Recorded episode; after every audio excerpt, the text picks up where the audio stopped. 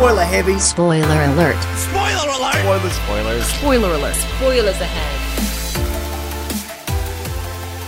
Spoiler warning is in effect.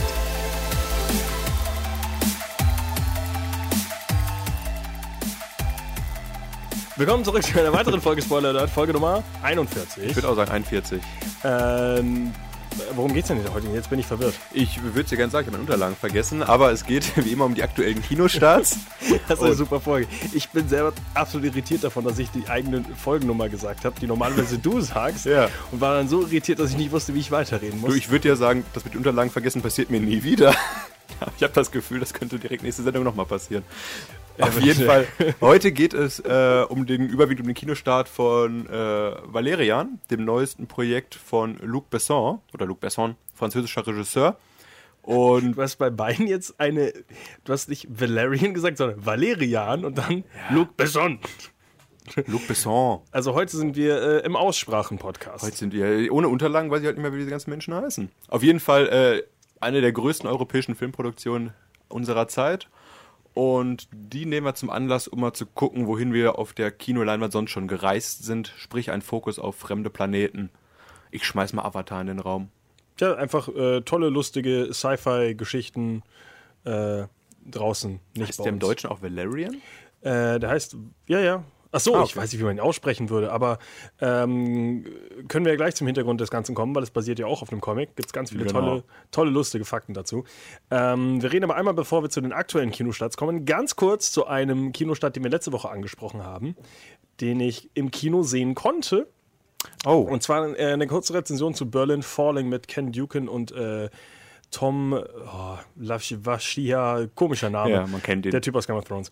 Ähm, ich habe den Film äh, vor ein paar Tagen sehen können. Der Film ist okay. äh, wie ich schon äh, im, in der letzten Sendung angesprochen habe, ist, ist wahrscheinlich kein Kinogang wert.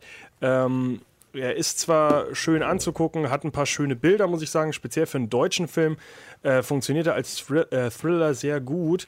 Ähm, die großen Probleme sind, der Film hätte locker in 30, 40 Minuten abgefrühstückt werden können. Ähm, dafür, dass es ein 90 Minuten oder wahrscheinlich sogar länger ein, äh, ja, ein Spielfilm halt ist, passiert einfach zu wenig. Und ähm, er funktioniert als Thriller leider auch nur so mittelmäßig. Und ich weiß auch nicht genau warum, weil die Charaktere sind sehr interessant.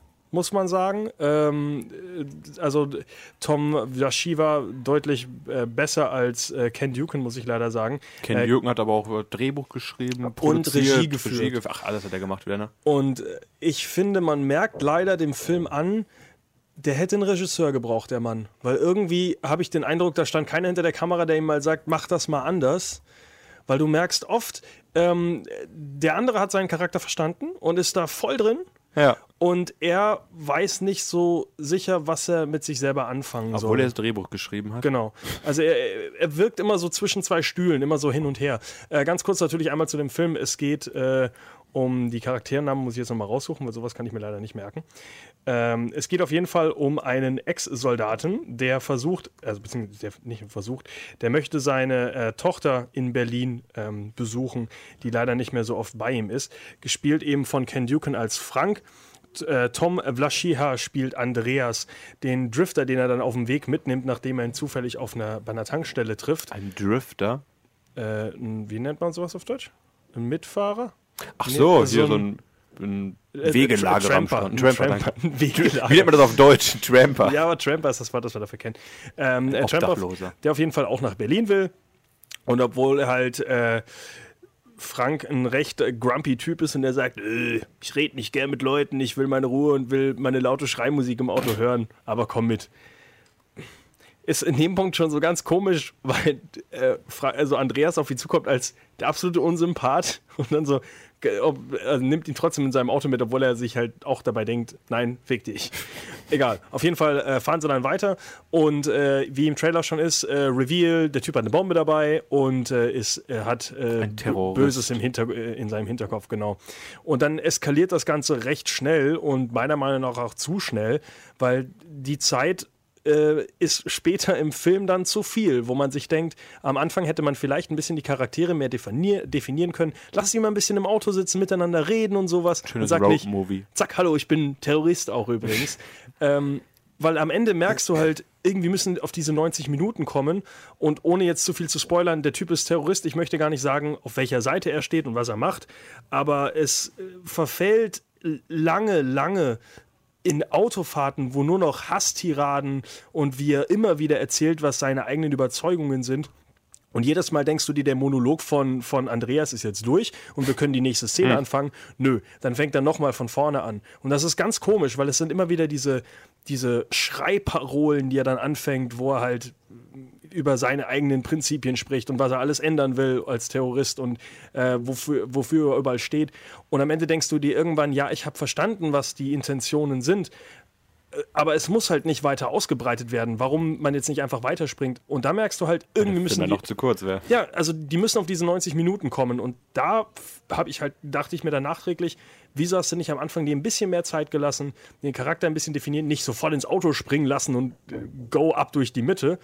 Ähm, das, das fehlt dem Film. Also er wirkt halt sehr, sehr langgezogen. Filme müssen auch nicht mal 90 Minuten sang- lang sein. Das Ja. kann doch mal ein Film 78 Minuten Muss lang nicht mal sein, 90 Minuten sein für einen Oscar. Reicht 40 übrigens, glaube ich. Ich glaube, ab 25, also ab Echt? 40 Minuten, also die offizielle Vorgabe. Ja, guck dir Christopher Nolan an glaub, mit äh, Dunkirk. Der wird auch nicht so lang. Ähm, Aber dazu nächste Woche. Äh, ja, also zu Berlin Falling kann ich nur sagen, ähm, der Film ist trotzdem gut, äh, speziell für einen deutschen Film muss ich sagen. Er ist, äh, er funkt, funktioniert als Thriller sehr gut. Er ist nicht so brutal. Die ganze Gewalt, äh, die ganzen brutalen Sachen passieren ziemlich offscreen. Äh, lustigerweise zeigen sie aber dann, ich glaube, eine Minute lang den Typen, der kotzt, aber wirklich direkt in der Kamera. Ah, das ist deutsches Oder- Kino. Wo ich mir auch dachte, also entweder der kotzt wirklich oder der versteckt sehr viel Kotz in seinem Mund oder irgendwie Flüssigkeit und Stückchen. Vielleicht ein Schlauch an es halt- seinem Kopf angebracht. Wäre sehr gut gemacht, weil darauf habe ich auch geachtet, aber dafür ist es, sieht's halt. Ich glaube nicht, dass das ein Schlauch ist. Ich glaube. Ja, ja, ja, Eine schöne Magenfeuerfolge gemacht. Method Acting. Ah. Äh, ja, Ken Duken am Puken. Äh, möchte ich hier spoilern. Literarisches Meisterwerk. ey. Ah, der ist schlecht. Äh, ja, ähm, der Film ist auf jeden Fall ein Blick wert, aber leider nicht im Kino. Ähm, weil dafür ist, äh, sind so viele Sachen, also es gibt so kleine Sachen, die mich stören. Äh, man sieht zum Beispiel im Trailer ja auch, der, der Andreas weiß, wer er ist und er hat seine Tochter und bla bla bla in der Kamera und zeigt ihm die ganze Zeit einen Livestream. Und dieser Livestream zoomt die ganze Zeit hin und her auf seiner Tochter, wo ich mir auch dachte, wie genau filmt er jetzt seine Tochter gerade? Das ist, und es ist halt klar, es sind so irgendwelche wichtigen Szenen, wo seine Tochter halt irgendwie im, im Fokus steht. Aber dann macht das mit der Kamera und macht das nicht auf dem Bild, das eigentlich eine statische Kamera ist, die da seine Tochter filmen soll. Und das Bild zoomt dran, oder was? Genau, ganz komische Sachen. Halt. Die Kameras können heutzutage viel, viel. Wie gesagt, wenn ihr, den, wenn ihr den Film sonst irgendwo seht, vor allem halt wirklich aus dem deutschen Kino, ähm, ein schöner, äh, knackiger Thriller mal wieder, habe ich zumindest schon länger nicht mehr gesehen. Einer, der ähm, sowas anspricht, natürlich auch viele aktuelle Themen anspricht mit, äh, mit äh, IS und äh, ja, alles, was wir heute so als Krieg aus der heutigen Zeit kennen. Es ist nicht so, man holt nicht wieder die Russen oder Nazis raus, sondern man nimmt schon das aktuelle Thema. Ein deutscher Film, der mal nicht in der DDR spielt oder im Zweiten Weltkrieg. Das, Richtig. Das sondern- klingt nicht ihr gut. Sondern in Berlin. Ja gut, komm, man kann ja nicht alles von einmal auf den nächsten Tag ändern hier. Egal, äh, wie gesagt, kein Kinogang wert, aber wenn ihr ihn mal seht, äh, auf jeden Fall ein Blick, würde ich sagen, ist es wert. Aus dem Deutschen. Also kein Kinobesuch, aber man muss jetzt auch, wenn man ihn mal in der Sneak noch sieht oder sowas, jetzt nicht, Nicht rausgehen. nicht rausgehen. Auch ja, wenn das, also gut, die Langeweile kommt halt am Ende. Da willst du eigentlich auch. Ja. Das Problem ist, ähm, also was ein Problem, was ich hatte, äh, der Film baut sich selber in so eine Schleuse rein, wo du dir denkst, er kommt nicht raus. Ähm, und statt halt andere Filme finden ja immer wieder einen Weg, dass der Actionheld irgendwie noch einen, noch einen Ausweg findet. Der Film baut sich immer weiter zu, dass du am Ende irgendwie dann weißt, ich glaube, der kommt nicht mehr raus und dann wird dir das Ende eigentlich schon relativ früh klar, wie es alles zu Ende gehen muss. Also wird sehr schnell sehr offensichtlich. Ähm, irgendwie ganz komisch, äh, aber wie gesagt, äh, für einen Thriller ganz okay.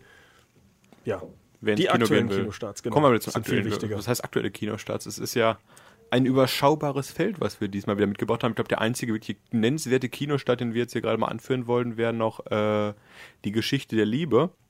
Den wir aber auch nur, glaube ich, mit ins Programm genommen haben, weil da Gemma Arterton mitspielt. Bekannt damals noch hier von, was war das, Zorn der Titanen, glaube ich.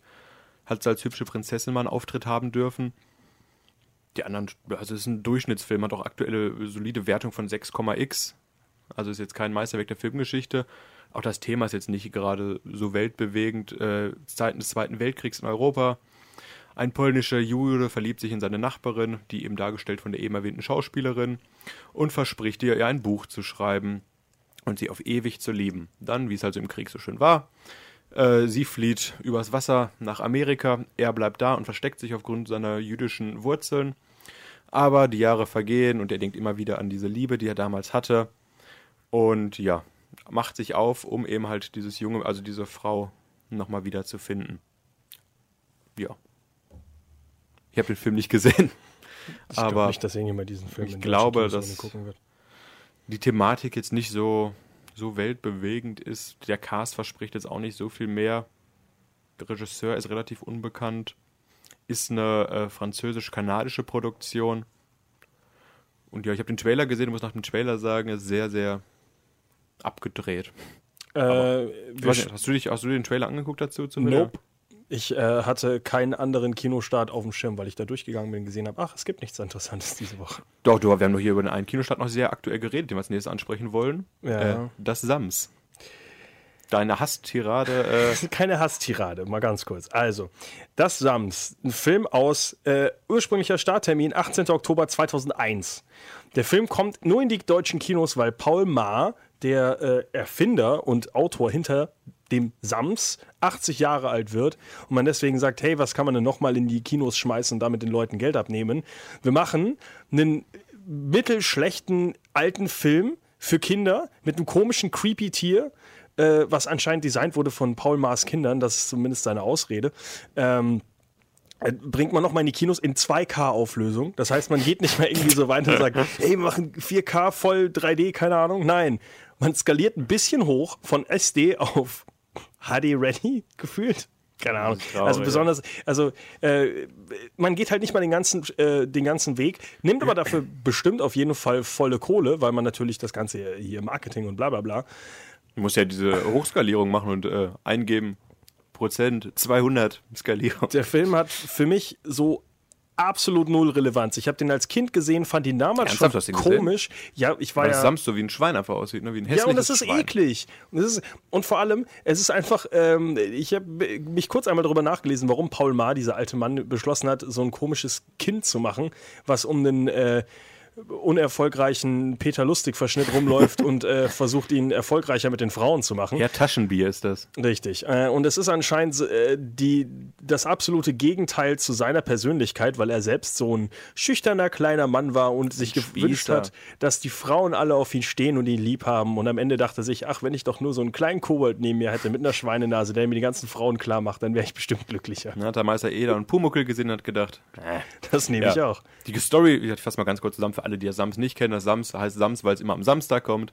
Das trifft dann auf den guten Herrn Taschenbier, der sehr, sehr genervt von diesem Sams ist. Das Sams hat aber eine lustige Eigenschaft, es hat lustige blaue Flecken im Gesicht. Und immer, wenn man sich etwas wünscht, verschwindet einer dieser Flecken im Gesicht. Und wenn alle Flecken weg sind, dann ist auch das Sams weg.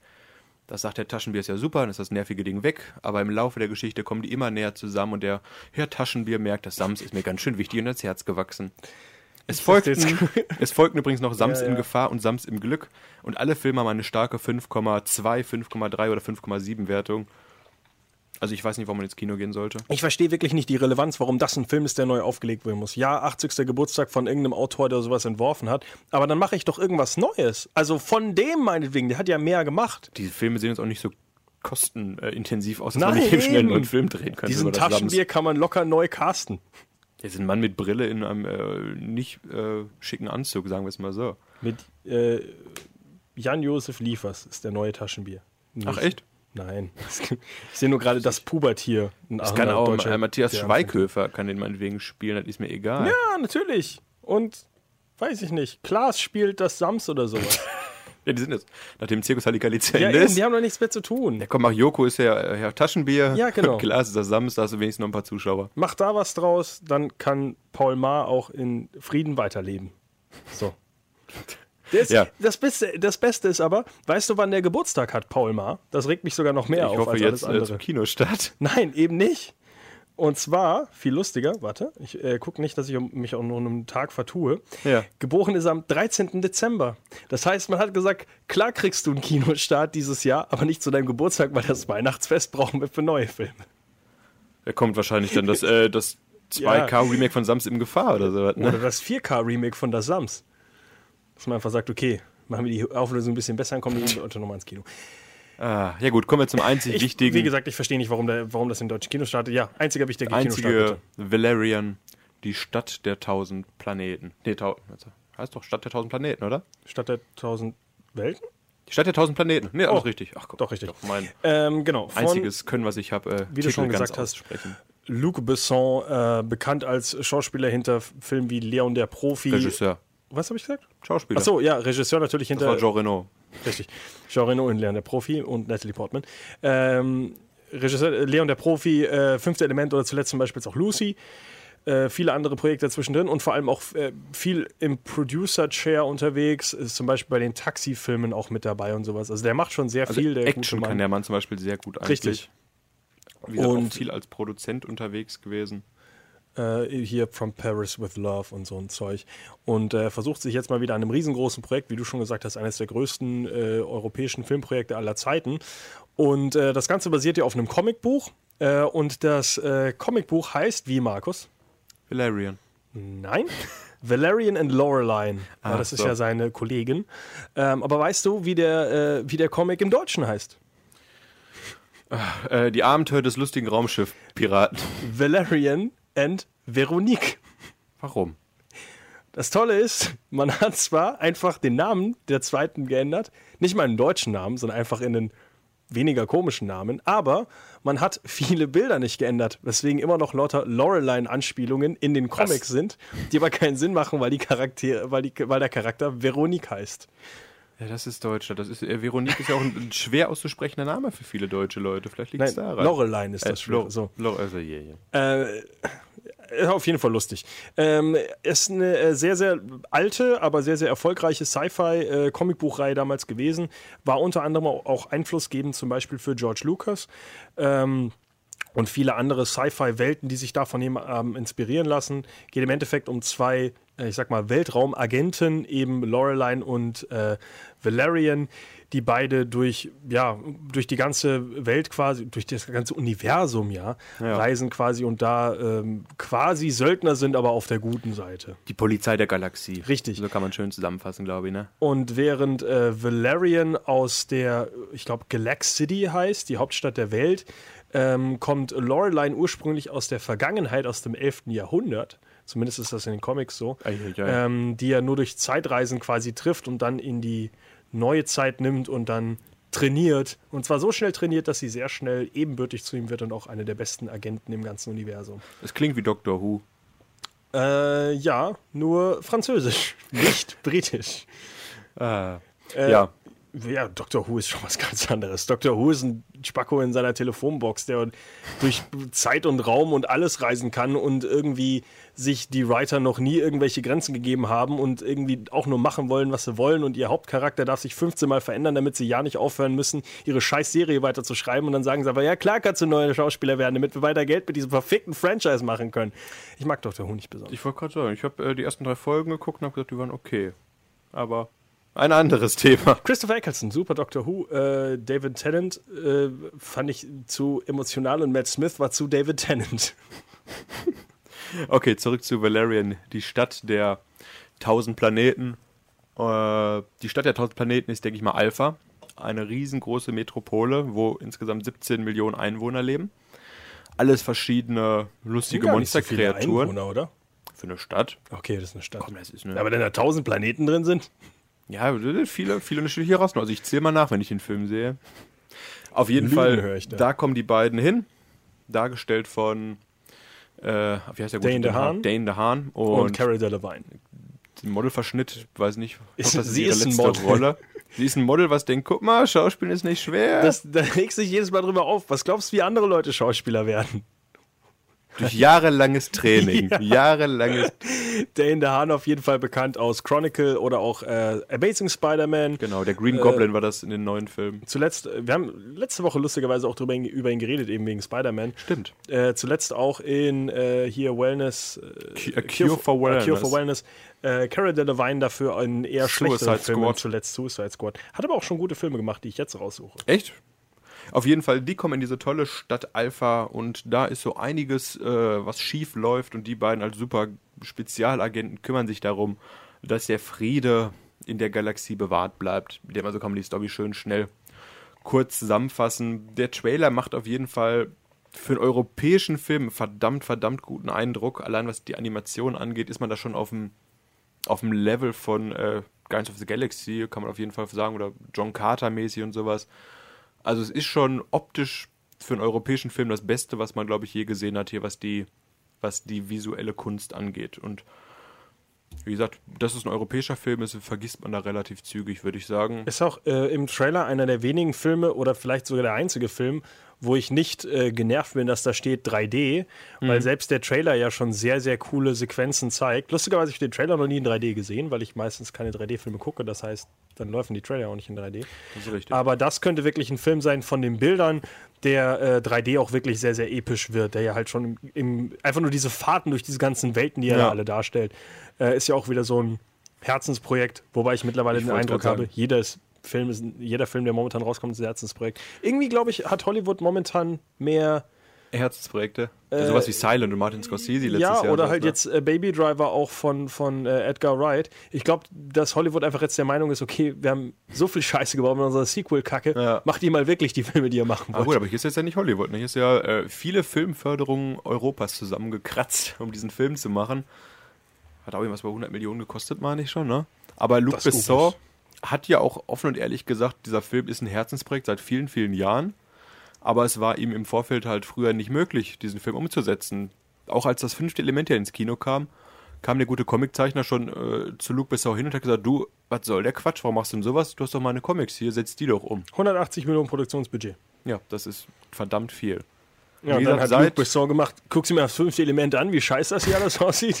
Willst du ja. daraus wirklich einen Comic machen? Wann kam das fünfte Element raus? 95 oder sowas? Was? Nein, alt. Ja, keine Ahnung.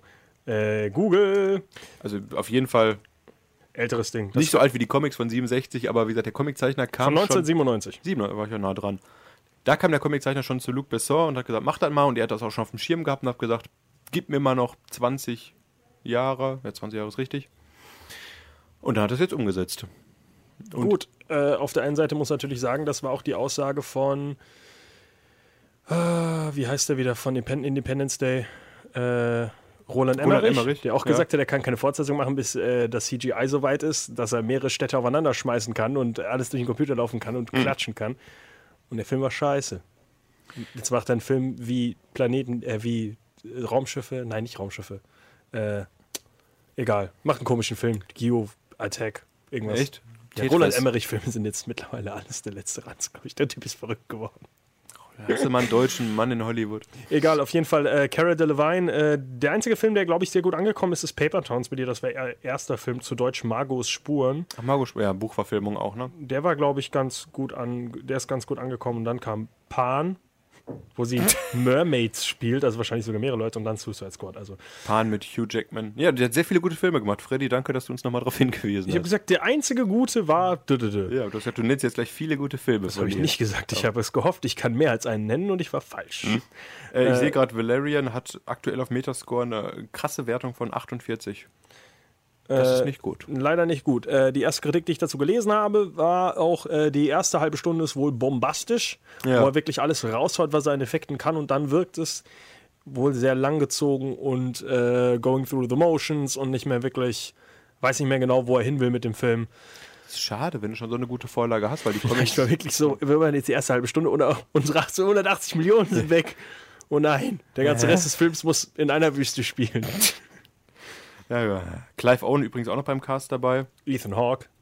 Also ist schon. Rihanna. ich wollte die guten Leute nennen. Ich habe nur die genannt, die ich im Kopf hatte, die in dem Film waren. Stimmt, Rihanna ist dabei. Ah. Ja, Gut, das die hat auch ja nichts. gute Filme gemacht wie Battleship. Also Brettspielverfilmung kann so. glaube ich, gemacht. Oder? Egal. Ähm, ja, sonst, genau, Ethan Hawke. John, äh, John Goodman übrigens auch in dem Film, genau. Echt? Ja. Nee, ich noch gar nicht Aber nur die Stimme. Also, also nicht irgendein lustiges Monster wahrscheinlich dann, oder? Also irgendein dickes Monster, möchte ich mal behaupten. ich glaube, John Goodman hat noch nie jemand Dünnes gesprochen. Ah. Möchte, muss nur auf die Transformers-Reihe gucken, wo er einen dicken Transformer mit Zigarre spielt. Ach, das war auch John Goodman? Ja. Ich habe auf Deutsch geguckt, leider nur. Da war es nicht John Goodman.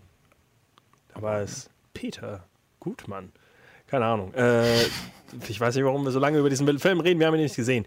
Ähm, wie gesagt, äh, ja, es ist ein bombastischer europäischer Kinostart. Ist halt die Frage, unterstützt man sowas? Eigentlich schon, oder? Eigentlich, nachdem wir jetzt gerade drüber gesprochen haben, war ich sehr, sehr angetan von dem Film, muss ich sagen. Auch allein was die äh, CGI-Kunst und sowas angeht. Die Metakritik-Wertung schreckt mich gerade ein bisschen ab, dass ich erstmal, glaube ich, warte, was auf Ich- IMDb so passieren Ich wird. glaube, ich scheiß auf die Kritik und werde da vielleicht sogar mal reingehen. Äh, Definitiv nicht jetzt in, nicht in der ersten Kinowoche, aber ich glaube, das ist definitiv ein Blick wert, vor allem als es auch ein Film ist, den man mal unterstützen sollte, weil es keine riesen Kino-Hollywood-Produktion ist. Ähm, du kannst gucken, dass du über deinen Hass von Cara Delevingne drüber kommst und sagst, Paper Towns mochte ich damals auch. Habe ich nicht gesehen. Aber ich mag ja Dane DeHaan. Von daher gleicht sich das ja vielleicht etwas wieder aus. Und Rihanna. Ich mag Nee. Clive Owen zum Beispiel nicht. Was?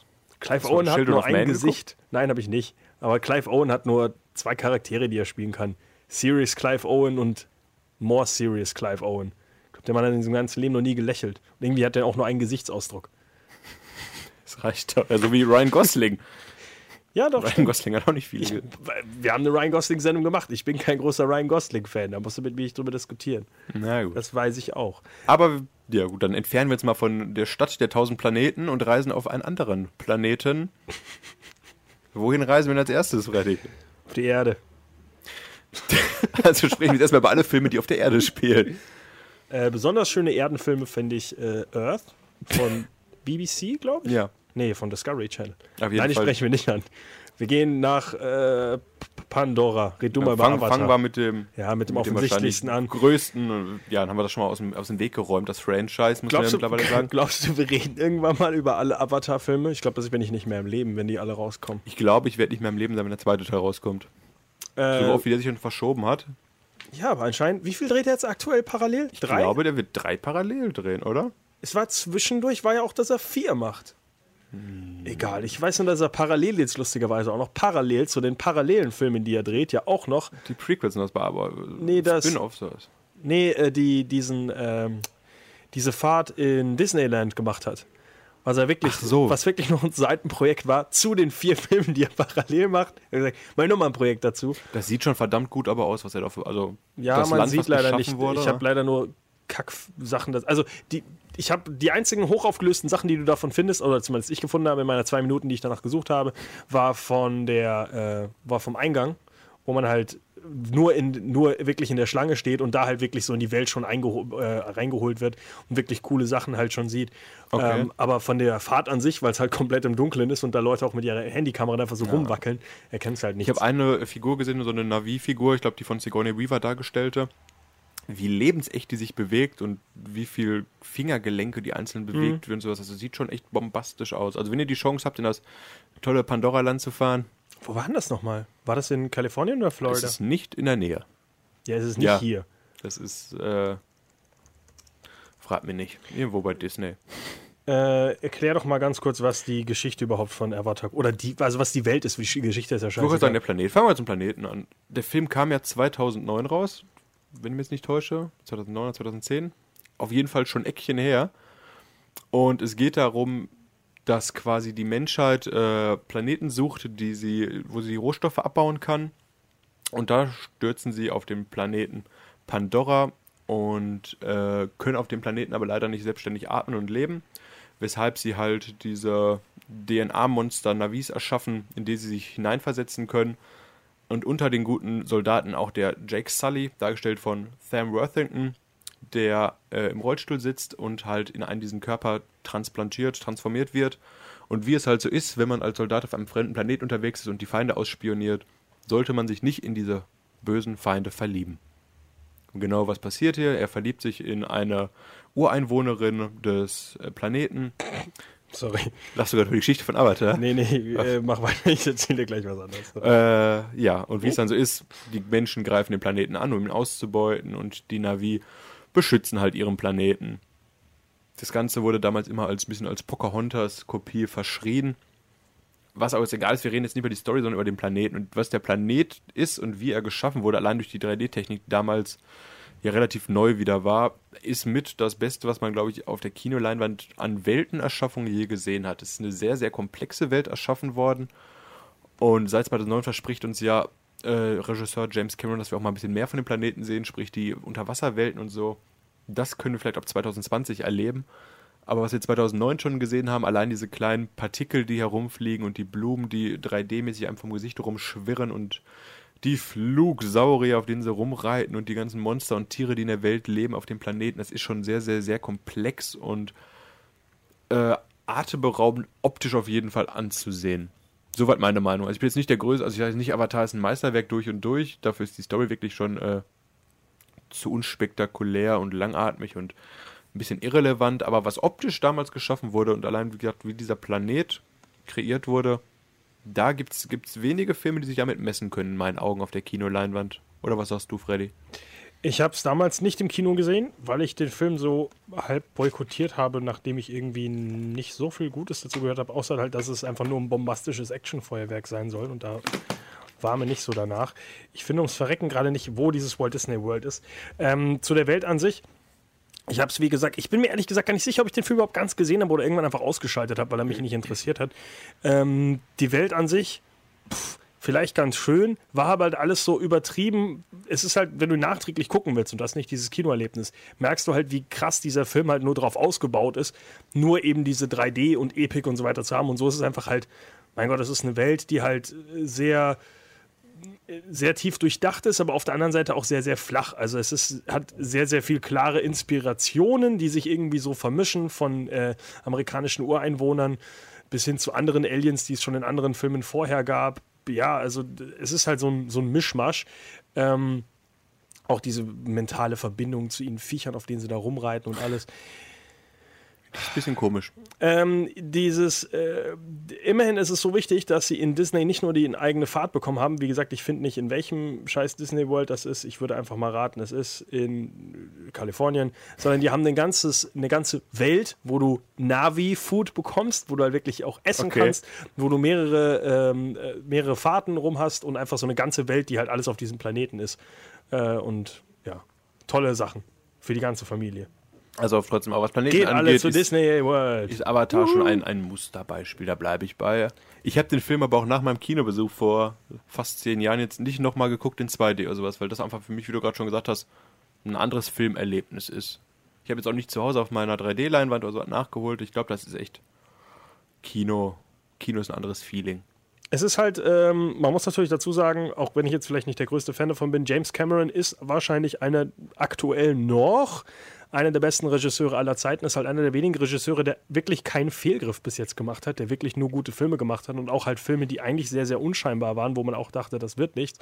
Ob es jetzt Aliens oder Terminator 2 ist und sowas, ja. wo man auch dachte, Fortsetzungen, man weiß ja nicht, wie das funktioniert, äh, ob das noch klappt. Aber James Cameron ist halt eigentlich jemand, der wirklich aus allem, was er irgendwie anfasst, wirklich Gold gemacht hat dem gehören wirklich die zwei erfolgreichsten Filme aller Zeiten immer noch mit Titanic und, und Avatar. Avatar.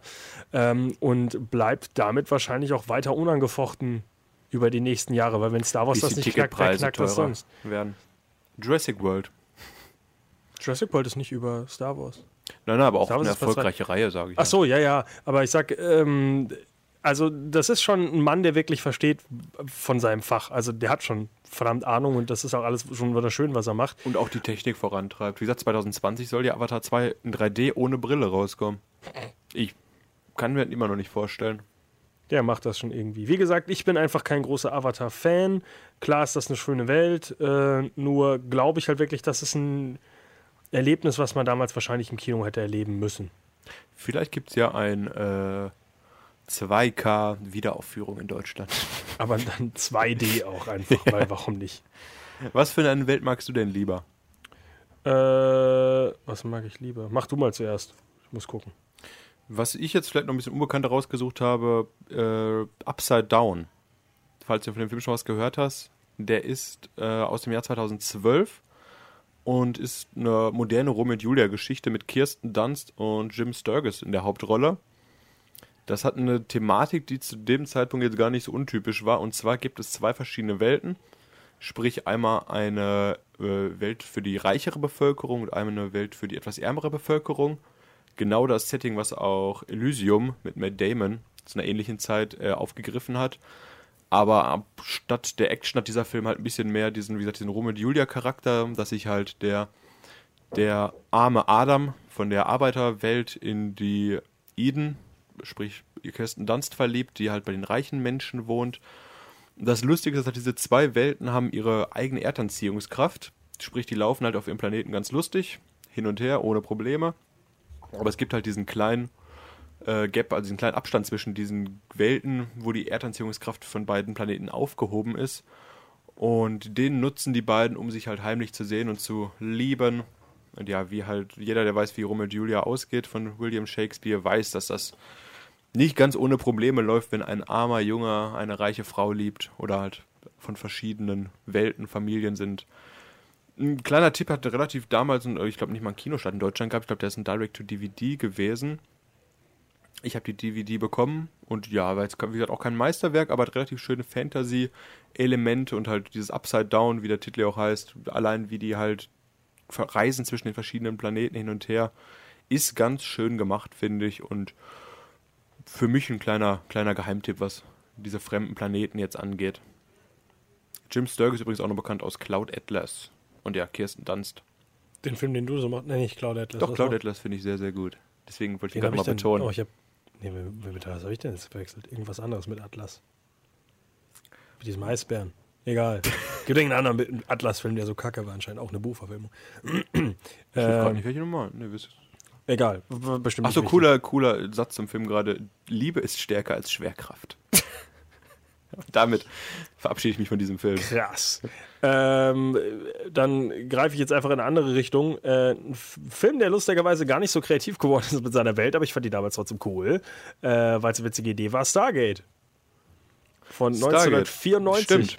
Äh, lustige Idee einfach, äh, alle Welten irgendwie zu verbinden mit einem kleinen Portal, was man nur irgendwie einstellen muss und dann kann man überall hinfliegen. Der Film an sich war natürlich da relativ mau. Der hat ja nicht so viel ausprobiert. Das war ja später dann in der Serie eher mehr. Und auch in den zwei Abkopplungen der Serie, die danach noch irgendwie kamen. Stargate Atlantis und alles, ne? Was war denn das dritte? Stargate. SG1 war das normale. Ja, Star Trek Atlantis. Stargate Atlantis ist, ja, keine Ahnung. Stargate, Stargate, Stargate Nemesis. Nein. Das war Star Trek. Das ist der zehnte Teil.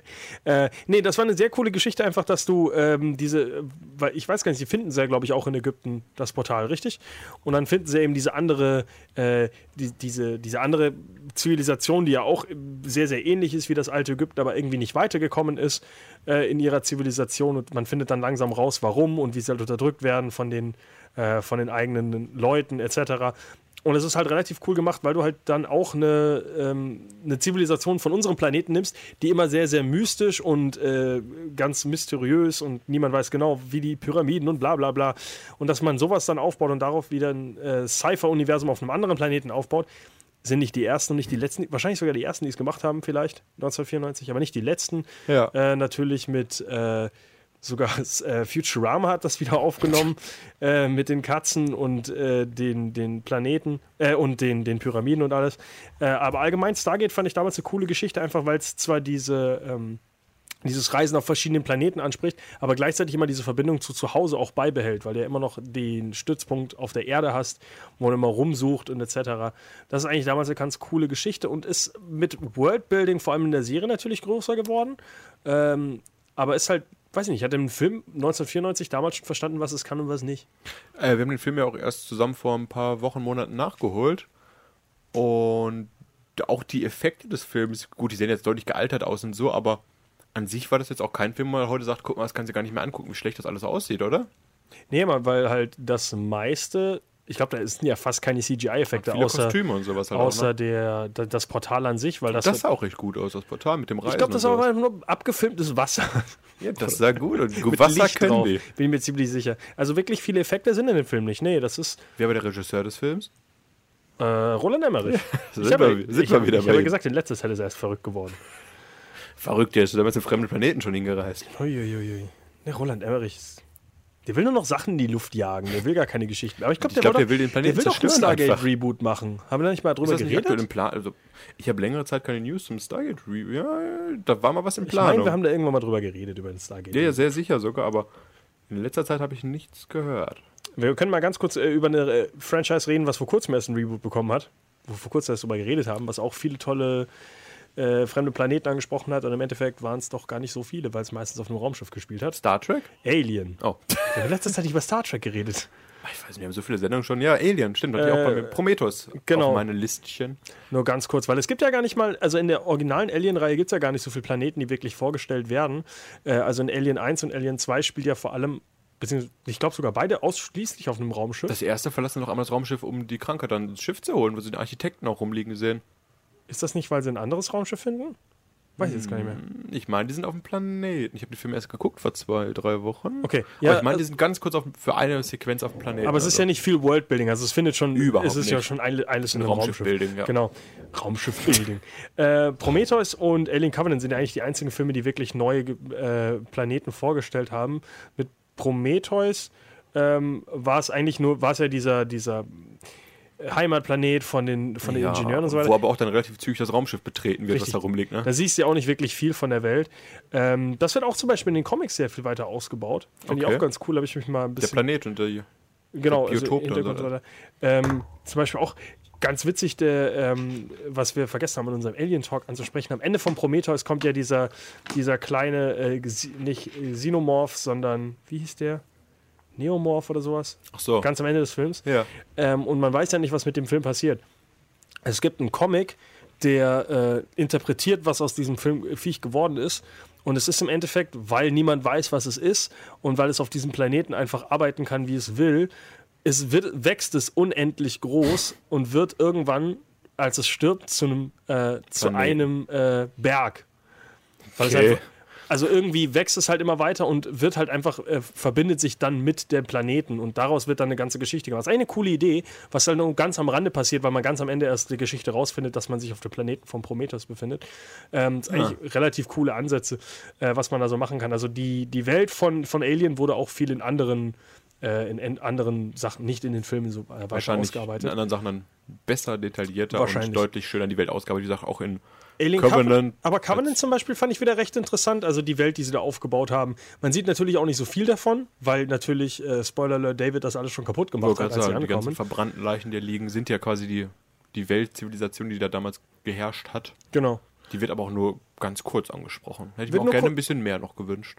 Ja, also ein bisschen von den Planeten einfach. Man, man sieht ja zumindest, wie die gelebt haben und sowas und wie sehr es halt dann auch die, die Welt quasi beeinflusst hat, weil es ja alles so diese, Das waren die Architekten doch, oder? genau, die ja später dann auch quasi die, die, die Menschen beeinflussen. Und das sieht man eigentlich schon in der kurzen Zeit, wo man äh, auf dem Planeten ist, erkennt man ja schon die, die von der Architektur und so weiter die, die gleichen Werte. Das ist eigentlich schon relativ interessant, aber es ist natürlich relativ klein.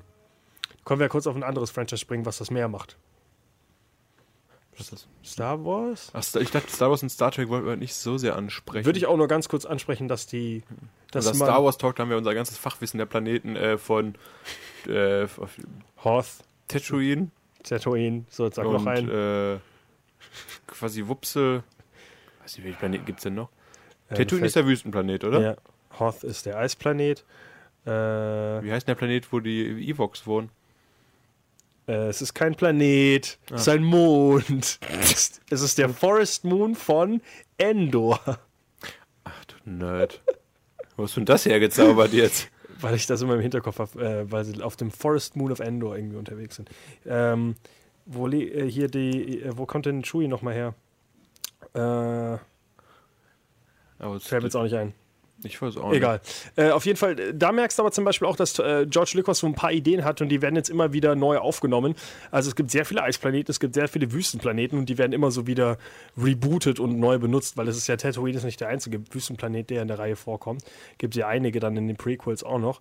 Und äh, die einzige coole Idee ist eigentlich nur diese, ähm, wo mir jetzt auch nicht einfällt, wie die heißt. Äh, Was denn? Die, äh, die komplette Stadt, die, äh, der Planet, der komplett aus einer, äh, aus einer Jeddah, meine ich Jenna? Äh, Jeddah? Egal. Ähm, es gibt den ein äh, Cloud City, genau. Das ist ja ein Plan City Planet, der komplett aus einer Stadt besteht. Und es ist ja im Endeffekt dadurch kein Planet, es ist einfach nur eine Stadt, die quasi fliegt. Ach, Ähm, das ist ein relativ cooles Design. Es macht genauso wenig Sinn wie der Todesstern mit Gravitation und alles, wenn du Ja. darüber denkst, dass du da keine Stadt bauen kannst. Also. Und wo fängst du an, mit einer Stadt zu bauen, wenn du nichts hast? Ähm, aber die Idee ist eigentlich sehr, sehr cool, dass du einfach nur eine fliegende Stadt im Weltraum hast, die halt in alle Richtungen funktioniert, weil es ein eigenes Gravitationsfeld aufbaut und du da quasi damit überall einen äh, unten, unten, oben hast, etc. Das ist eigentlich schon ganz cool. Ja, Cloud, Cloud City ist, glaube ich, auch. Ähm, äh, Generell, was Star Wars aber auch bei der. Weltenschaffung und sowas gemacht hat, ist jetzt ist eine Sache, die man sich nochmal einzeln ansprechen könnte und müsste. Wenn aber man sich damit mehr auskennen will. wenn man sich damit genau Star Wars und Star Trek Die sind haben- jetzt nicht unsere Spezialgebiete. Star Trek würde ich gar nicht erst anfangen, weil äh, Star Trek habe ich zwar viel geguckt, aber ich glaube, da bekomme ich von dir gar kein Feedback, wenn ich da überhaupt irgendwie anfange zu Du kannst sprechen. mir gerne drei Namen sagen. Ich sagte, ob ich davon jemals gehört habe. Wenn mir einen Planeten Die sagst, Borg. die Borg, die kenne ich. Nee, die Planeten weiß ich leider bei Star Trek zum Beispiel überhaupt nicht. Äh, ich habe zwar viel von der alten Serie geguckt, aber da ist es auch immer so verwirrend, ob die wirklich in, auf einen Planeten reisen oder nur wenn der wieder in der äh, Zeit zurückgereist sind und bei den Nazis sind. Und am Ende kommt reißen aus einem Paralleluniversum oder sowas. Keine Wie bei Doctor Who.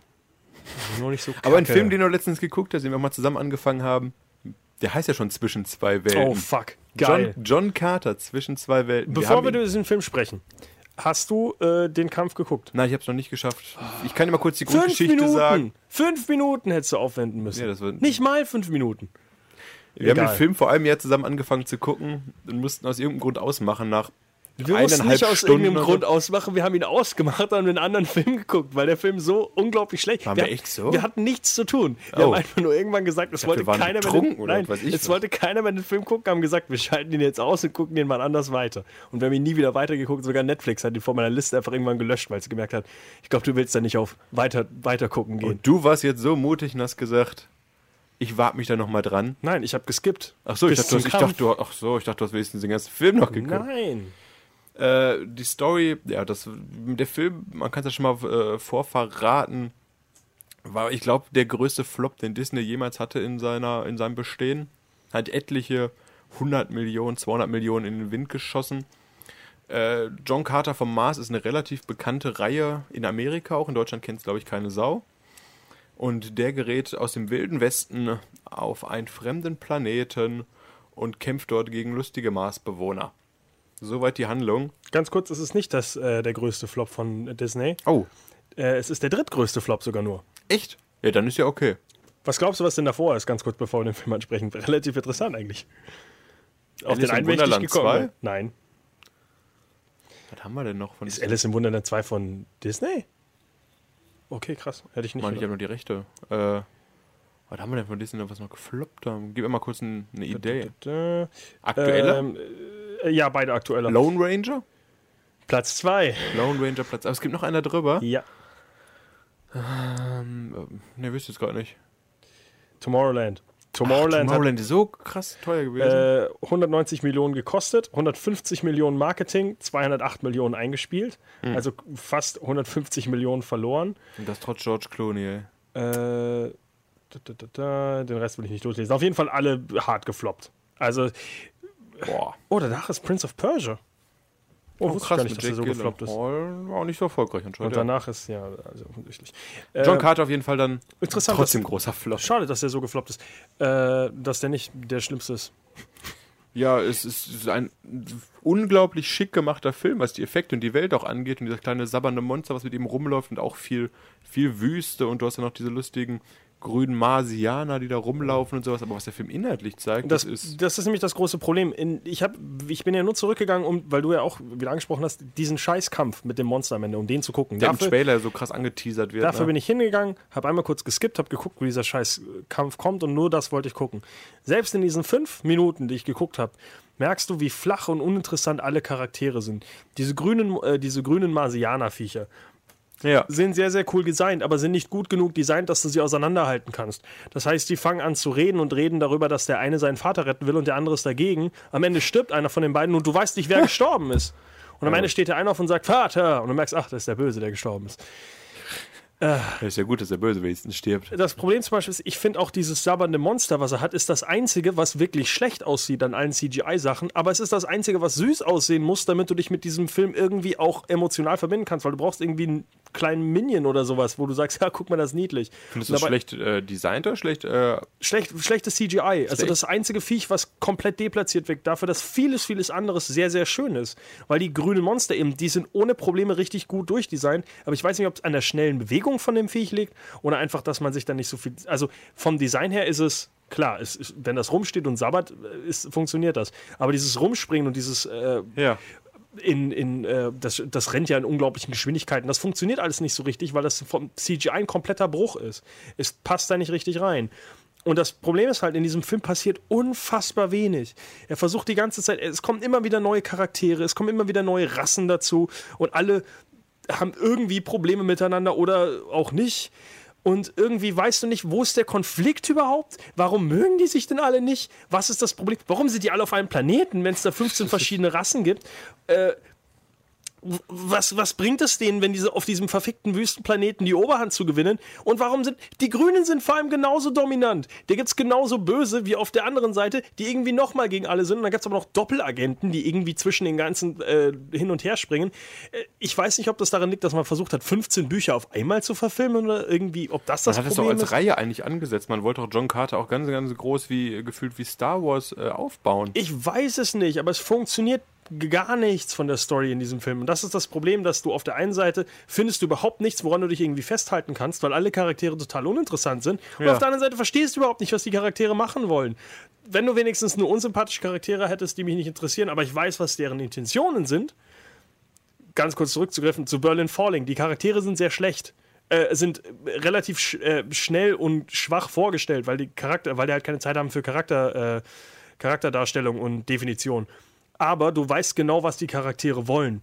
Du hast bei John Carter auf Mars keine Ahnung, wer überhaupt irgendwas will. Du weißt so, wer böse aussieht, ist wahrscheinlich böse. Und John Carter aber irgendwie bei den Grünen ist auch böse. Und ganz kurz zu dem Kampf. Der letzte Scheiß. John Carter auf Mars ist, warum auch, wahrscheinlich, weil auf dem Mars natürlich weniger äh, Gravitationskräfte sind als auf der Erde, kann er halt mehr springen, durch die Gegend laufen, schneller als alle anderen, weil er ist halt an diese Gravitation nicht gewöhnt und hat da irgendwie das, dadurch Superkräfte. Der kämpft gegen so ein weißes Monster, was lustigerweise zwei Paar Vorderarme hat, was ganz cool designt aussieht. Ja. Und äh, fängt einen Kampf mit dem an, wo die ganze Zeit weggeschnitten wird, wo du nicht mal wirklich was von dem Kampf siehst, wo du auch, wo du ja selber gesagt hast, das ist einer der großen Selling Points gewesen. Und dann geht irgendwann der Schnitt auf den Bösen von diesen grünen Monstern und er sagt, ja, hol das zweite auch noch rein. Dann kommt ein zweites von diesen Scheißviechern. Was passiert? Die kämpfen erstmal gegeneinander. Das merken, ist nicht gut durchdacht von denen. Merken Bösen. dann irgendwann, äh, okay, wir greifen doch John Carter an, dann bringt er das erste Viech einfach um, aber wirklich in Hochgeschwindigkeit, weil er nimmt einfach einen Stein und ja. haut das Ding tot. Und dann, dafür, dass ein Disney-Film ist, in sehr brutaler Weise springt das Viech auf ihn drauf und er schneidet sich durch das Tier durch und kommt okay. auf der anderen Seite voll mit blauem Blut wieder raus. Ja, blaues Blut, da siehst du, das ist ja gar nicht dachte, echt. Wenn das rotes Blut wäre, das ist ein extrem brutaler Film. Aber, Aber es ist blau, ist ein Kinderfilm, also darf man das anscheinend. Ähm, und dann, nachdem dieser Film, äh, nachdem dieser gr große epische Kampf gegen dieses weiße böse Monster beendet ist, beschließt der grüne Böse gegen John Carter zu kämpfen. Ich weiß nicht mehr, wie der heißt oder was. Aber waren die Kämpfer eigentlich? Waren das nicht so nur. Äh, die kämpfen ja alle irgendwie, aber das sind ja alles irgendwelche Lappen. Das Ding ist, der Kampf. Ich verstehe nicht, warum. Ich ver verstehe nicht, warum der nicht wegläuft, warum der nicht irgendwas anderes macht. Er springt auf John Carter zu. Ja die berühren sich und er köpft ihn. Die kämpfen keine Sekunde miteinander. Er bringt ihn sofort um. Der Gute in dem Film, für den du sein sollst, denk dich mal kurz darüber nach, den klar Unterlegenen irgendwie eine Chance zu geben. Er köpft ihn einfach vor seinem ganzen Volk. Und ist dann der Herrscher von Masa. Wahrscheinlich, keine Ahnung. Ich habe danach im Frust einfach weggeklickt, weil ich mir dachte, wie schlimm kann der Film noch werden? Aber äh, Immerhin warst du mutiger als ich und hast nur noch weitergeguckt. Ich habe für fünf Minuten geguckt und habe dann frustriert ausgeschaltet, wie beim ersten Mal. Ich verstehe nicht, wie der Film so weit gekommen ist. Dass nicht mal jemand gesagt hat, das funktioniert nicht und das funktioniert nicht. Ja, Taylor Kitsch, der Hauptregisseur, hat danach auch nicht mehr viel gemacht, oder? Äh, der war ja früher auf einer Stufe mit Channing Tatum, lustigerweise immer. Früher. Und hat er äh, John Und- Carter vom Mars gemacht. Man merkt halt echt, wie unterschiedlich Karrieren laufen können, je nachdem, wie du halt deine Entscheidungen triffst. Und Taylor Kitsch, ich, äh, das war nicht seine erste Scheißentscheidung. Ich weiß gar nicht, was das war. Ich weiß, der, der hat eine große Rolle damals an Channing Tatum verloren. Ähm, aber es ist irgendwie ganz interessant. Du hast halt auf der einen Seite Taylor Kitsch, der so mit John Carter auf Mars zum Beispiel so quasi seine Karriere zerstört hat. Battleship hat er auch noch im gleichen Jahr gemacht, ne? aber Channing Tatum zum Beispiel war in Jupiter Ascending und ist trotzdem immer noch echt weit oben. Also, Hollywood-Karrieren sind interessant. Ja, äh, der Film war nicht so gut. Richtig. Äh, Entschuldigung. Ja, John Carter ist ein Scheißfilm. John Carter ist ein Scheißfilm und Jupiter Ascending, kann man kurz ansprechen, ist ein okayer Film. Hast du den gesehen? Ja, vor zwei Jahren mal oder sowas. Du guckst auch jeden Scheiß von den Wachowskis einfach. ich. Ja, und äh, Mila Kunis hast du auch noch dabei, als alte Putzfrau, die aber nicht eine Prinzessin ist. Ja, ich gebe den äh, Wachowski-Schwestern immer wieder eine Chance. Ja, stimmt. Mittlerweile Habe ich Brüder gesagt? Äh, nee, Wachowskis habe ich nur gesagt, ja. Ja. Ach, die sind du, jetzt Schwestern, ja. Wenn nächstes Mal miteinander reden, sagen wir, dem, sind das zwei Esel oder sowas. Die sind ja so wandelbar. Machen die ja nicht das äh, Matrix-Reboot oder macht das jemand anders? Ich glaube, das haben sie jemand anders gegeben, oder? Erstmal abwarten. Die dürfen ja nicht mal mehr eine Netflix-Serie machen. Sense8 wurde ja auch abgesetzt von denen, die erste Sta Also jetzt dürfen sie aber noch einen zweistündigen oder eineinhalbstündigen äh, Abschlussfilm drehen, damit die Fans der Reihe zufrieden sind. Aber mal zurück zu anderen Planeten. Äh, Dune, der Wüstenplanet. Kannst du da was zu sagen? Hast du den gesehen? Habe ich nicht gesehen, Weil nein. der ist bei jeder Top-Liste, die man hier raussucht oder recherchiert, immer wieder aufgelistet. Und es gibt ja auch nicht nur eine Verfilmung, es gibt ja äh, eine von, lass mich lügen, 84 und eine von, ich glaube, 2000 oder so. es kommt auch bald eine neue. Und ja, von äh, Dennis Villeneuve. ja, richtig. Der gerade was anderes schon rebootet. Blade Runner. Stimmt, Blade Runner 2049, 94, irgendwie sowas. Hat er nicht gute Wertung aktuell bekommen. Oder also nach dem Hat er Trailer, nach dem Trailer da haben die Fans geraged und gesagt, Ja, äh. Ryan Gosling hat nur einen Gesichtsausdruck. Und das ist leider wahr. In dem Trailer. Äh, ja, Dune der Wüstenplanet. Planet. Wir können nicht so viel dazu sagen, aber sieht interessant aus. Sieht aus wie ein Wüstenplanet. So wie Ich, ich, Tatooine. ich weiß nur, dass, äh, der, dass Dune einer der damals am schwersten umzusetzenden Franchises war, weil es halt auch ein riesiges Universum ist, was sich der Autor damals ausgedacht hat. Basiert, basiert glaube ich, auch auf einer Buchreihe oder sowas. Comic-Buchreihe, sowas, ja, ja. Äh, und hat auf jeden Fall ein extrem tiefes Universum. Und da war damals schon bei allen Verfilmungen immer das Problem, dass man gesagt hat, das kann man nicht verfilmen, das ist einfach viel zu komplex. Ich habe beide Filme nicht gesehen. Ich weiß, dass äh, boah, einer Das- von denen wurde so zerrissen, aber ich weiß nicht, ich äh, meine ich zumindest. Also der Ähm, 2000 eine 7 1er Wertung und der ältere eine 6 6er nur. Also ich, es ist auf jeden Fall äh, äh, komplex, sage ich mal. Es ist ein riesiges Universum. Ähm, wie gesagt, ich kenne mich leider nicht so damit aus. Es pff, würde ich mehr zu sagen. Es ist auch so ein ähm, Universum, was in Deutschland überhaupt keinen Absatzmarkt gefunden hat. Ähm, was hier kein Schwein kennt, was aber in Amerika zum Beispiel eine riesen Fangemeinde hat. Warum, weiß ja, ich nicht. es gibt ja auch die, die Doku von, ach, ich weiß nicht, wie den Typ ausspricht, Jodorowsky, der seit den 70ern versucht hat, eine eigene, eine eigene Umsetzung des Films zu machen. Und der hat unglaublich viele Konzeptbilder und Zeichnungen alles veröffentlicht und sowas. Und da gibt es eine Doku darüber, wie er einfach nur darüber berichtet hat, wie er diesen Film hätte umsetzen wollen und wie der geworden wäre. Und da glauben ja auch viele, dass das wirklich der Dune gewesen wäre, den, den Leute hätten haben wollen. Der 84er-Film übrigens äh, von David Lynch umgesetzt. Und ja, mal gucken. Mal gucken, was der gute Denis Villeneuve aus dem Stoff noch rausholen kann demnächst. Auf jeden Fall von ihm den Film werde ich mir angucken, weil er ein sehr, sehr guter Regisseur ist. Äh, ich freue mich auch, wenn Blade Runner rauskommt, weil dann können wir mal einen Talk über all seine Filme machen. Ist ja auch noch eine recht überschaubare.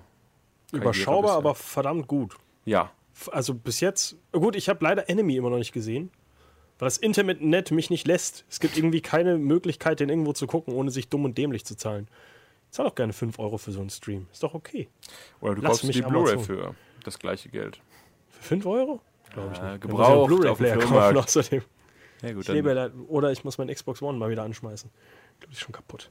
Lily Wachowski, ist übrigens keine Frau. Er lebt nur als Frau, muss ich dazu ansprechen. aber der plant doch seine.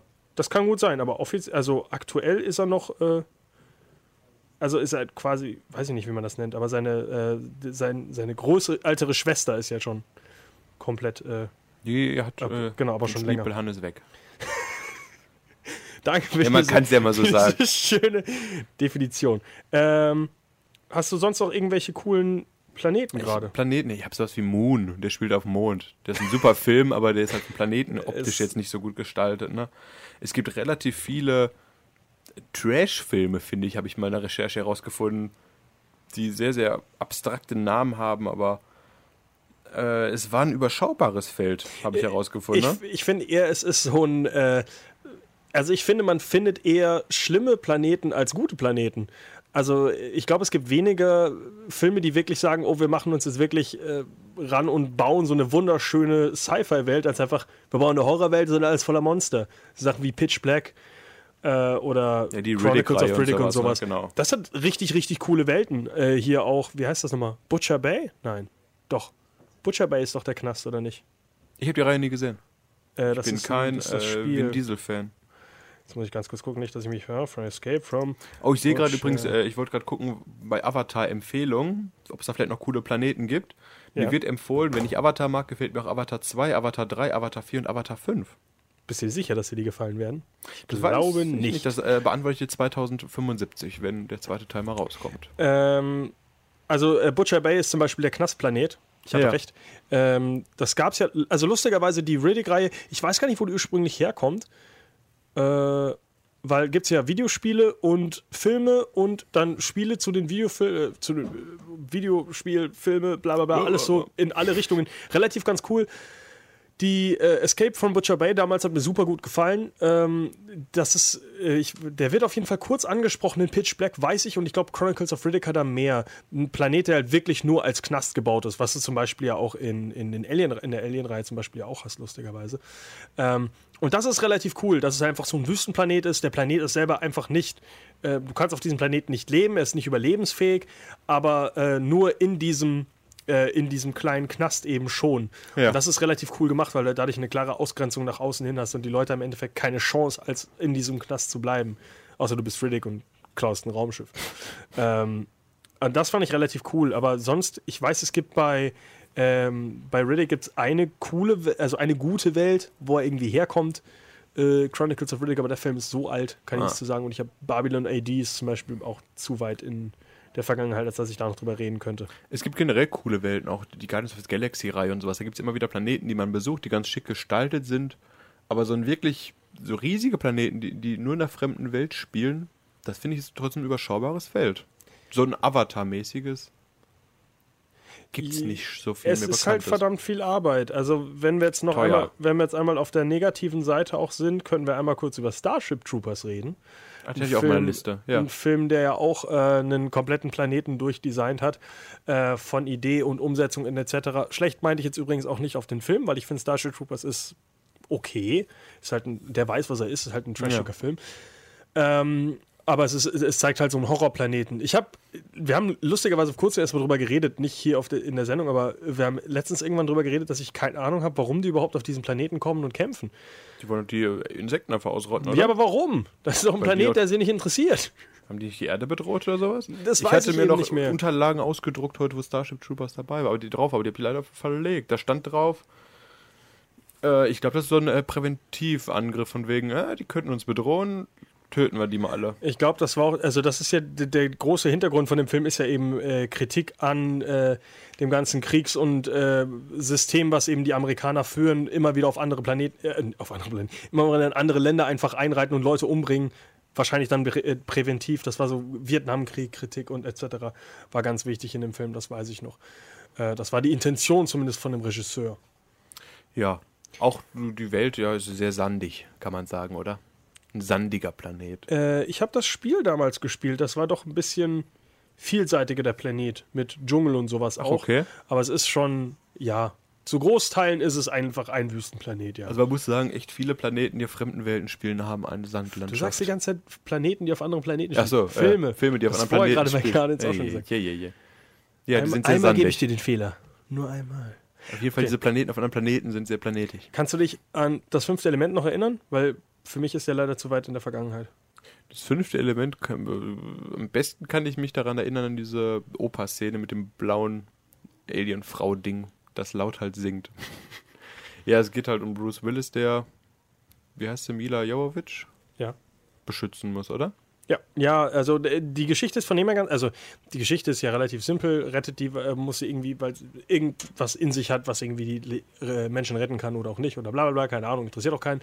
Ähm, das Coole an der Geschichte ist ja im Endeffekt, also an der Planeten ist ja nur diese, vor allem diese Space-Taxi-Fahrt, also dieses Schwerelose, dass diese ganze, dieses, also die Stadt eben so in die Höhe gewachsen ist, dass der Ja. ganze Transport komplett in der Luft eben. Äh, Aber ein Großteil des Films spielt ja auch wieder am Raumschiff dann. ja, ja. Deshalb. Die Planet ist halt, ist halt eine, fut ist eine futuristische Erde doch nur, oder? Ist das ein eigener Ist das? Planet? Ich Oh, weiß, das kann nicht. auch sein. ich weiß halt nur, dass er da als mit seinem fliegenden Auto durch Egal, ich City dachte, wir hätten ihn mal ansprechen sollen, einfach nur wegen Luke Besson. Ja, das ist ja eine ganz schöne Rahmung.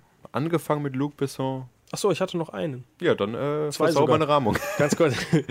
äh, per Anhalter durch die Galaxis. Ach ja, da hatte ich auch. Ähm, Ah, Ist lustigerweise nicht aufgeschmissen. gar nicht so viel Planetenbildung, sondern wirklich Universumsbildung, wo die ja wirklich eine komplettes, äh, äh, komplette Bürokratie aufbauen, die irgendwie um dieses ganze Universum aufbaut und wie sich diese Rassen untereinander alle organisieren und dass die Menschen davon eigentlich gar keine Ahnung haben und die Menschen mit ihrem Planeten eigentlich nur im Weg von der großen Autobahn sind, die gebaut werden soll.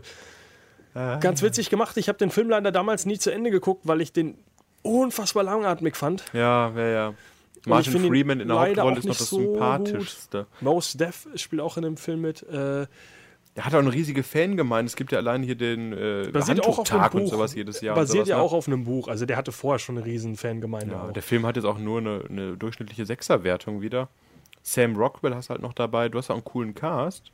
Zoe de Chanel, Ja, und da dann auch, noch äh, den- Bevor die berühmt geworden ist. äh, diesen depressiven Berühmt, Roboter in Marvin im Original von Warwick Davis. Gespielt oder gesprochen? Ich vermute, er gespielt. Aber er noch mitgesprochen hat, weiß ich nicht. Weiß ich nicht. War der so klein, der Roboter? Ja, ich glaube, der Er ist ein bisschen, ja doch, er ist, ja gut, Also ist halt so ein riesen Wasserkopf. Davis passt da rein. Ähm, dann fehlt eigentlich nur noch ein Film, den ich ansprechen würde. Und den können wir, da habe ich auch einen guten Rahmen für. Und zwar Oh. reden wir ganz kurz über Interstellar. Interstellar, ja. Äh, hat ja jetzt auch an Planetenvielfalt diesen einen tollen Wasserplaneten, wo sie landen und sowas zu Ja, bieten. die, Ne? immer noch die dümmste Szene in diesem Scheißfilm, muss ich sagen. Dass niemand merkt, dass da eine riesen Flut kommt. Unnötig, er sagt, das ja. sind wahrscheinlich Berge. Aber die Idee ist verdammt cool, einen äh, Planeten zu haben, der komplett halt wirklich unter Wasser steht. Ich äh, habe Waterworld jetzt nicht auf meine Liste gepackt heute. Aber wie rahmst du denn jetzt mit, äh, mit Interstellar unsere Sendung? Mir gar nicht fertig, da gibt es noch einen sehr coolen Planeten. In Interstellar, der letzte Planet. Da, wo Matt Damon ist? Richtig. Das fand ich ein verdammt cooles Konzept, was am Ende ja dieser Reveal ist, dass sie die ganze Zeit denken, sie sind auf den, auf den Wolken, die Ja. so fest sind durch die Atmosphäre, dass sie da drauf laufen können. Und am Ende kommt ja raus, das ist der Planet. Das fand ich einen relativ coolen Twist. Fand ich zwar auch relativ so. behämmert, dass die Astronauten das nicht merken, dass die nicht auf Wolken sind, sondern auf einem Planeten rumlaufen. Finde ich auch ein bisschen weit hergeholt. Ähm, aber an sich die Idee, dass man quasi sagt, dass es halt Wolken gibt, die so fest durch den Atmosphärendruck sind, dass du darauf rumlaufen kannst, ist eine sehr coole Idee. Und wird ja später auch weiter aufgebaut, dadurch diese ganzen, äh, diese, äh, diese Berge und so weiter zu erklären. Fand ich einen sehr coolen Ansatz sogar. Und äh, Der Film ist eine gute Überleitung zur nächsten Woche. Das war meine Überleitung, Ah. denn äh, Christopher Nolan hat ja bald auch äh, das Weltenbilden satt und kommt zurück auf die Erde und bringt Dunkirk in die Kinos. Sein kürzester Film fast. Oder sein zweiter, ich weiß nicht, auf jeden Fall einer seiner kürzesten Filme, der je hat. Mit bestimmt nicht. weil, 97 Minuten oder sowas, ne? Äh, wie heißt der erste nochmal von ihm? The Unknown? Unknown? Keine Ahnung. Ja. Wir machen leider keinen Christopher Nolan Talk nächste Woche. Eine gute Überleitung. ähm, Apropos Christopher Nolan, nächste Woche sprechen wir nicht über ihn. So lange. Ja, aber ja, also wir, wir reden natürlich über Dunkirk. Ähm, aber das Ding ist halt, als wir drüber geredet haben, wir haben fast alle Filme von Christopher Nolan schon sehr oft angesprochen. Das ist es halt. Äh, die Dark Knight-Reihe haben wir angesprochen, wir haben Prestige oft genug angesprochen, wir haben Interstellar mal wieder angesprochen heute, wir haben Inception öfter angesprochen. Und deswegen widmen wir uns einem Regisseur, der ein bisschen aus der Masse heraussticht. Ja, Edgar Wright. Ich wollte jetzt gerade gucken, was wir für Kinostarts haben und irgendeinen so einen komischen Typen raussuchen. Der, Vlasinov Svajilov. nein, der Typ, der Wish Upon macht. Egal. Können will wir über nicht. Blumhouse Productions reden, aber nein, Reden wir haben uns für Edgar John- Wright entschieden. Richtig. Edgar Wright gute Filme macht. Richtig, mit dem Start von Baby Driver nehmen wir uns deswegen äh, nächste Woche die Karriere des äh, britischen Regisseurs, Englischer Regisseur. britischer Regisseur vor und äh, ja, tolle Geschichte, was der Mann so alles macht. Ja, lustige Funfacts habe ich herausgesucht. Nächstes Mal euch vergesse ich auch meine Unterlagen nicht. Ja, wir freuen uns auf nächste Woche. Tschüss. Bis nächste Woche.